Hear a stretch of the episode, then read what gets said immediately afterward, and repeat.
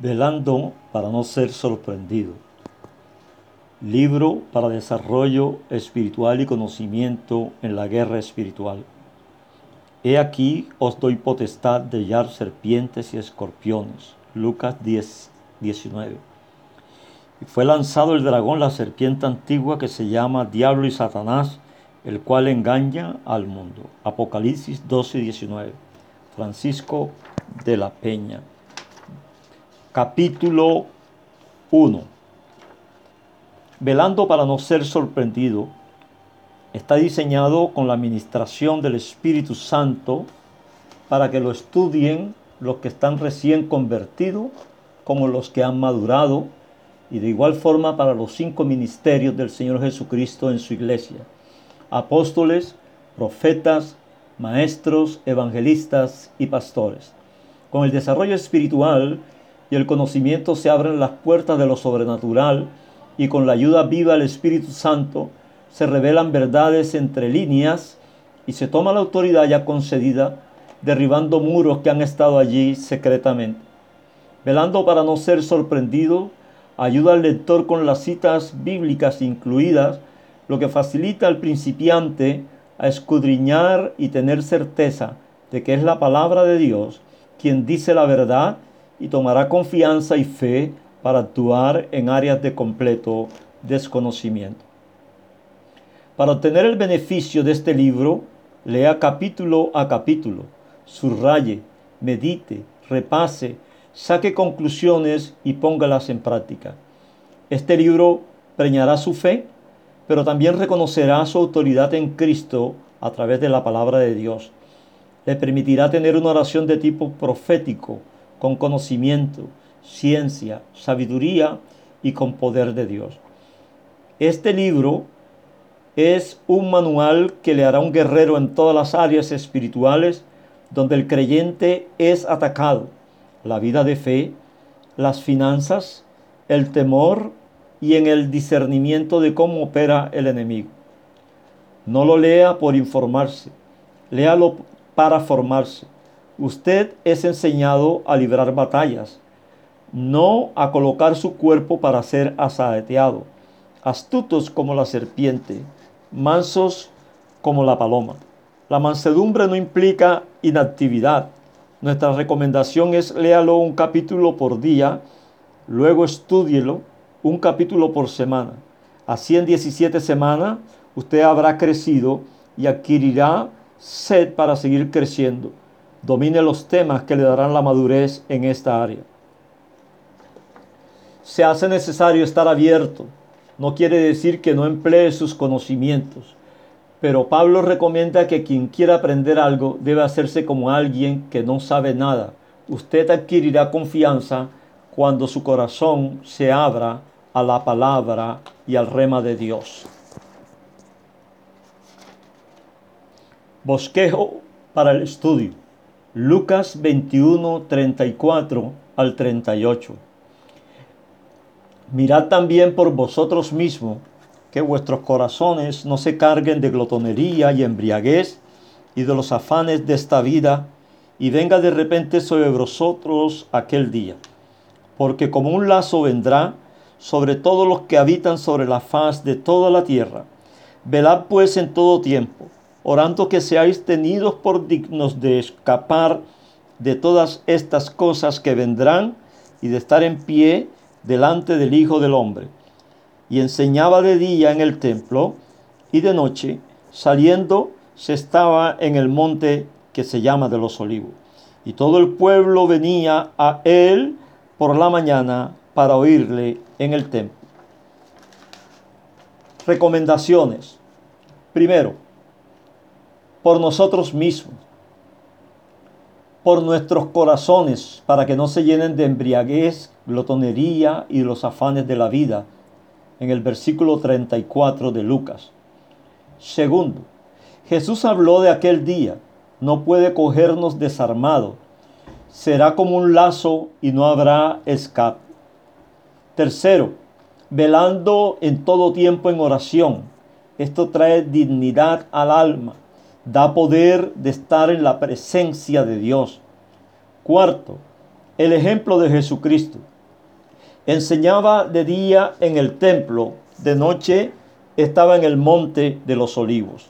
Quinto, recibían la oración en la noche para dar pan fresco en la mañana para el pueblo en el templo. Sexto, invitaba a velar. Mateo 26, 38. Quedaos aquí y velad, principalmente en los momentos de tristeza, opresión. La vigilia en oración traerá paz a tu corazón. La vigilancia del apóstol Pablo, Hechos 20, 31.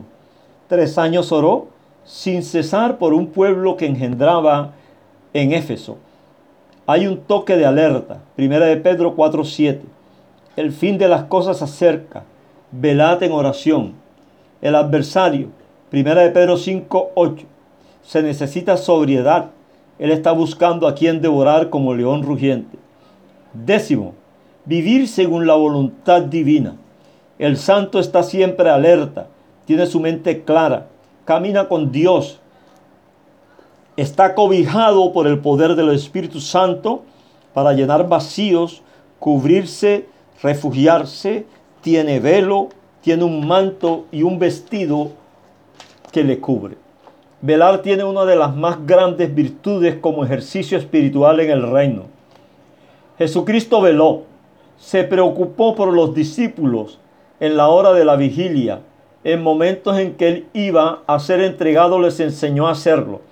Los apóstoles aún en este momento esencial para el Señor se durmieron y no cumplieron con el mandamiento por dos o tres oportunidades, fueron sorprendidos por Jesús.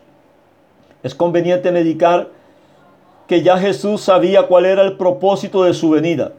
Tenía que ser entregado, crucificado, y con él harían muchas cosas para maltratarse y él se empeñó en que vigilaran siquiera una hora y oraran. ¿Cuál sería la razón? Si él conocía de la capacidad de aquellos humanos que le acompañaban y que se necesitaba la sangre de Jesús para que ellos fueran redimidos, particularmente creo que el plan del enemigo con Jesús era ya un hecho. El Señor pidió con afán la vigilia para que velando no fueran sorprendidos y es así como Pedro aún con la negación salió ileso del momento al ser acusado. Lo que Jesús enseñó fue que en la dificultad y en la guerra espiritual, la vigilia y la oración detendrán acciones demoníacas en contra de la iglesia, del Dios vivo y de las personas que la componen. El Señor reclama en los siervos fieles que los lomos estén ceñidos y vuestras lámparas encendidas en la vigilia. Siempre se necesitará de la lámpara es un tipo de conocimiento. No solo es un objeto para servirnos de la luz, sino que invita a reflexionar con entendimiento claro, con luz, con descubrimiento. El Señor regresará y Él nos constriñe a que se debe abrir enseguida. Lucas capítulo 12, versículo 35 al 48. Además, velar produce bienaventuranza. Lucas 12, 37 nos expresa que esta actitud nos llevará a que las bodas del Cordero seremos servidos por el Señor de señores. Es de anotar que en la segunda vigilia y en la tercera se produce un estar de alerta también en el Señor.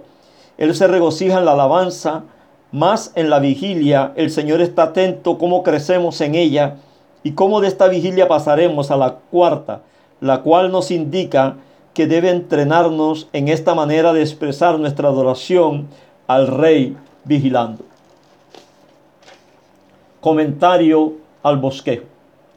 Primero, a todos nos toca ser vigilantes frente a las circunstancias en que el corazón del hombre se siente atraído, como son la embriaguez manifestadas en diferentes áreas, como la mirada puesta en lo material, la glotonería, cuando solo pensamos que somos los merecedores y los afanes de la vida manifestados en el poco tiempo en la presencia de Dios, buscando su rostro para recibir dirección, unción, solución y estrategia. Segundo, debemos entender de que hay un día en el orden natural para que el mundo sobrenatural se exprese. Sea Dios o los espíritus en desorden, se tomen la situación y se vuelva un lazo donde no hay escape. Aquí en el versículo 35 Jesús nos está enseñando a no estar desarmado. Él no quiere encontrarnos cojeando. Para eso la palabra de Dios es la espada que nos ha sido dada para vestirnos, ya que el Señor sí tiene una puerta para sacarnos y cuando Él abre, nadie cierra. Tercero, el Señor nos recomienda la oración en todo tiempo, velando como un atalaya. Ese es el único medio de comunicación que desatará su presencia y conocimiento en nosotros en la oración. Trae dignidad, trae todo lo que está en la mesa del Señor. Es por medio de la oración que se nos revela el enemigo oculto y Dios nos presenta las estrategias para revelarnos la manera de atacarle con la espada en el nombre de Jesús. Cuarto, nuestro mejor ejemplo de oración es el del Señor Jesucristo. Se llenaba en la unción en la noche y trabajaba todo el día enseñando. Así que se veían manifestaciones en prodigios, sanidades, y los demonios huían de las personas en legiones, dando sus nombres y pidiendo dónde ir. Cuando Jesús es nuestro mejor ejemplo, las potestades, principados, dominios, ángeles caídos, manifestaciones como ruina, enfermedad, pobreza, son vencidos a través de la guerra espiritual que se hace con conocimiento con la palabra, con santidad, con la autoridad delegada por Jesucristo y con la cobertura de la sabiduría. No puede haber guerra espiritual sin ciencia de la palabra de Dios y sin ciencia en el discernimiento de espíritu. Jesús se preparó ya que Satanás hasta le citó las escrituras, mas Cristo estuvo de antemano bajo la cobertura del Padre. Quinto, solo a través de la oración podemos dar pan fresco a los que Dios nos trae a nuestro alrededor. Cada persona necesitada viene con un corazón abierto y solo se llena cuando nuestro propósito primario sea la comunión con Dios. Sexto, velar es el método de Dios para encontrar respuesta a nuestras necesidades en el orden espiritual, financiero y físico. Hay principios que hay que cumplir en cada orden de necesidad. Usted puede velar dos, tres horas o más estudiando las escrituras en el orden de la necesidad del momento o hacerlo en medias vigilias o enteras toda una noche. Pero también hay que vigilar en el espíritu, aún dormido, y Dios se revelará. Dios quiere ver todas estas actitudes en el Sena.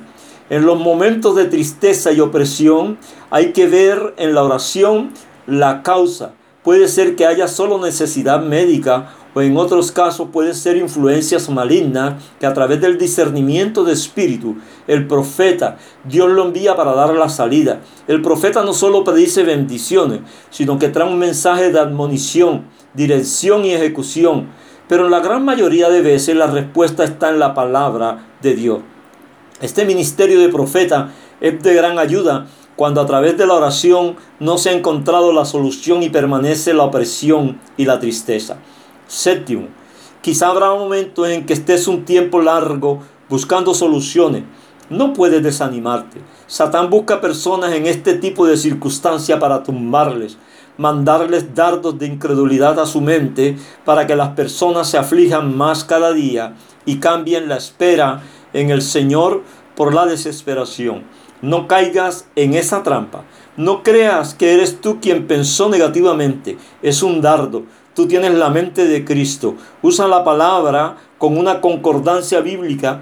Identifica textos que te hablen cómo se manifiesta la opresión y cómo combatirla. Octavo, el estar alerta es uno de los requerimientos de un buen soldado para la batalla. Tienes que tomar la armadura de Dios. Lo puedes encontrar en Efesios 6, 10 al 12. Las armas de nuestra milicia no son carnales. Segunda de Corintios 10, 3 al 4. Los demonios se pueden echar fuera. Marcos 16, 17. Se necesita la ayuda del Espíritu Santo. Hechos 1, 8. Hay autoridad delegada. Lucas 9, 11. Hay una operación a través de los nueve dones del Espíritu Santo. Primera de Corintios 12, 7 al 11. Palabra de conocimiento. Es una expresión sobrenatural que viene a la mente del creyente en Cristo por el Espíritu Santo, revelando el propósito de Dios y las vías de Dios aplicadas a cada situación específica. Palabra de ciencia es una información sobrenatural sobre una persona o acontecimiento que usualmente tiene que ver con una situación específica, con un hecho concreto, usualmente va con una realidad inmediata o una necesidad inmediata. Discernimiento de espíritus es la habilidad para distinguir actividades de los espíritus inmundos y las razones que arruinan a ciertas personas a mantenerse bajo su régimen. Llámese medium consciente, medium en trance, mediunidad adquirida, hechiceros, brujos, mentalistas, meditadores trascendentales, magia blanca, magia roja, magia negra, nigromancia y otro. Esta triada de lo que te acabo de mencionar en el Espíritu Santo son para un intercesor de guerra para que tenga actividad y ciencia en el actuar. Con ellos, en la presencia de Dios, se encuentra como Dios quiere que se ataque al enemigo. Siete reconocimientos como creyente frente al adversario llamado Belcebú o Dios de las moscas o Satanás. Reconocer que Satanás tiene ofertas. Mateo 4, 8, 9. Jesucristo le contestó, no solo de pan vive el hombre, sino de toda palabra que sale de la boca de Dios. Reconocer que es a través del reino y del gobierno de Cristo que se puede echar fuera al hombre fuerte y le quita todas sus armas. Lucas 11, 20 al 22. Reconocer que Satanás es ladrón, homicida y destructor. Juan 10, 10. Reconocer que Satanás hay que resistirlo, como dice Santiago 4:7. Resistid al diablo e huirá de vosotros. Las potestades, los principados fueron exhibidos públicamente. Colosenses 2:15 al 17. Reconocer que en los postreros tiempos hay espíritus engañadores y doctrinas de demonios. Primera Timoteo 4:1. Reconocer que estos espíritus tienen apariencia de piedad, de santidad, pero son mentirosos. Segunda de Timoteo 3:5. El vocabulario demoníaco generalizado en la guerra espiritual, al cual hay que estar alerta. Engaño. Se te acusa, condenar, oprimir, ensuciar, resistir, oponerse engendrar temor, traer enfermedad, adicciones, control, querer que las personas se vuelvan ladrones de su tiempo con Dios, afligir sobre la esperanza, matar, destruir, generar pecado, miedo, opresión, inseguridad y enemistad. A el Espíritu Santo nos llama a la sobriedad. Satanás busca a quien devorar. Él no conoce otra salida.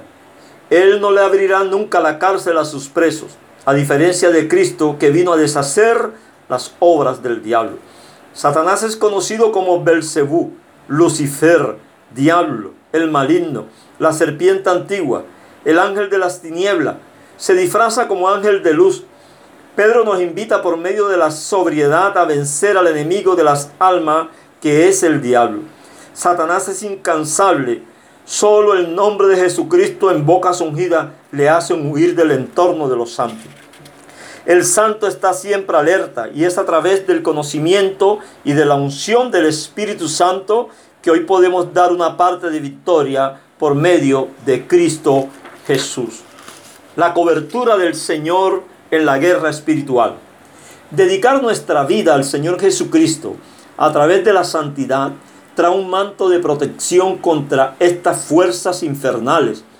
El nombre o los nombres que Satanás pueda utilizar contra los hijos de Dios no son más que meras estrategias de él y sus demonios para impresionar y algunas veces para sacar a los agentes de Dios de la verdad. Mas hay un nombre vencedor que es sobre todo nombre, Jesucristo. Pedro 1.15 dice dedica la vida completamente a Dios, a ser santo, tal cual Él manda. Pedro 1.17, vivir como extranjero en este mundo.